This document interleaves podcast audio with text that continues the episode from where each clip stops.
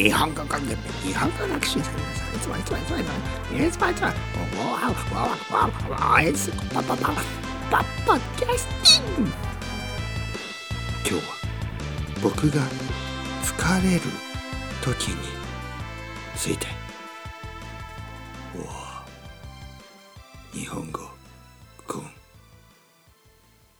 テッペレベルアップんばんは。日本語コンテッペイの時間ですね。元気ですか？僕は元気なんですけど。ちょっと疲れてますね。まあ僕も人間ですから。ロボットじゃないですからね。疲れるんですけど。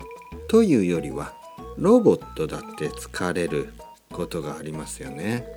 まあロボットじゃないですけど僕のパソコン夏になるとすごく熱くなるんですね。ウェーってね。なんかファンが回って僕の MacBook Air はもう熱くなるんですよね。そしてね僕に「疲れた疲れましたよ哲平さん。僕はそろそろちょっと休みたいですよ」って言ってくることもあるんですねで僕はその僕の MacBook Air さんに「いやー MacBook Air さん僕だってね今日ちょっと疲れます 疲れ疲れてますから」というふうにねもう MacBook Air とね僕はもうでもさやっぱりもう少しお互い頑張りましょうということで今日も一日が終わりました。まあたまにはね僕も疲れる。でその疲れる理由はというとまああったりなかったりですよね。正直言って。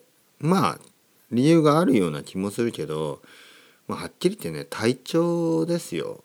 体調あのホルモンですよホルモン。ね。なんていうかなあの元気になる時ありますよね。なんか知らないけど朝から元気な時。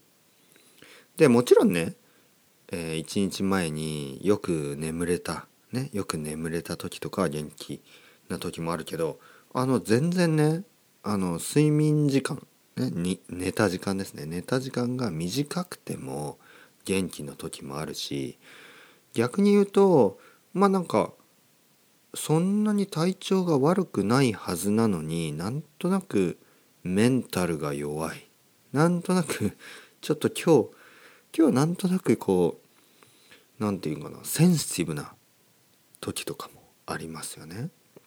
なんかちょっと難しい。自分でね自分が難しい。まあでもそれは普通ですよね。皆さんどうですか？でね僕はね結構あのいつでも元気っていう風に思われてるんですけど、えー、もちろんそんなことはないですよね。ロボットじゃないですから。元気な時もあるし元気がちょっとない時もあるんですよね。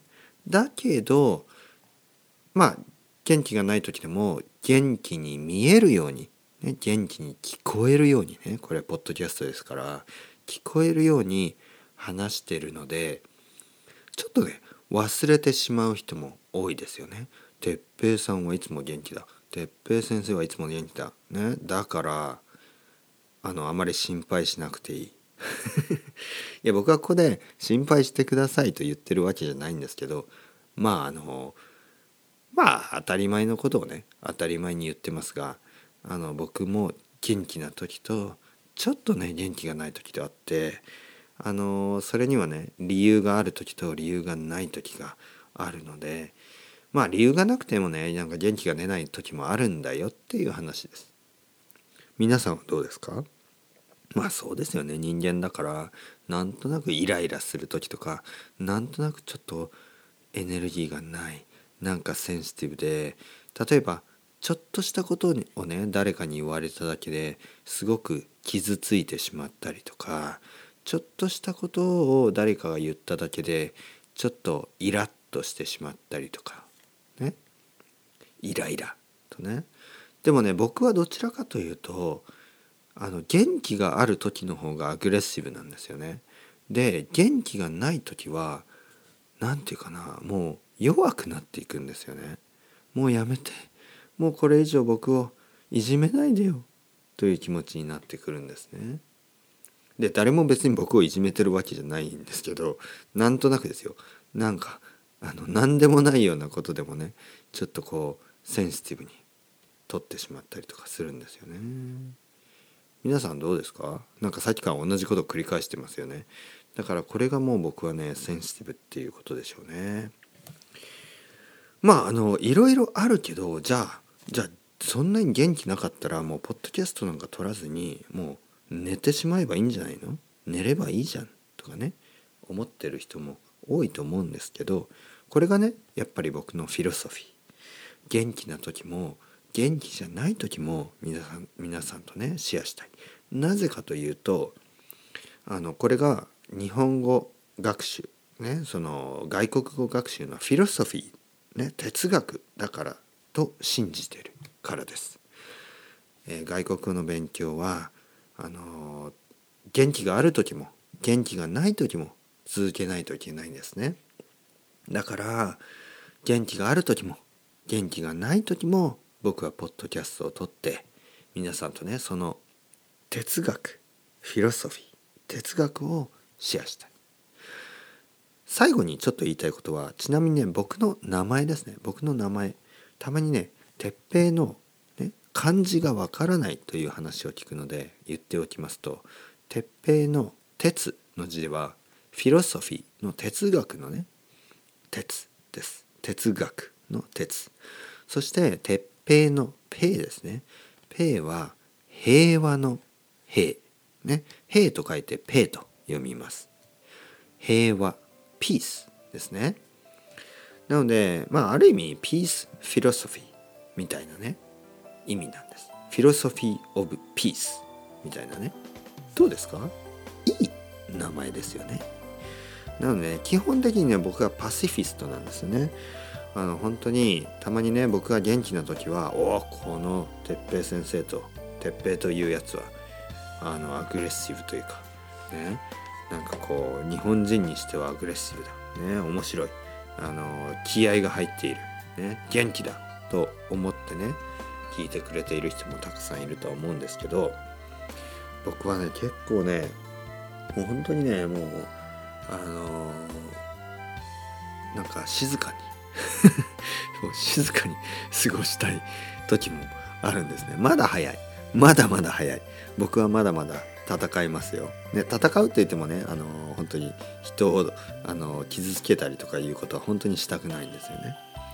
でももしかしてたまにね僕のあのあまり考えない言葉で人を傷つけてることがあるとしたら本当にねそれはあのそういうインテンションはないのであの分かってほしい。僕も人間ですからね結構あのコントロールできてない時もあるかもしれない。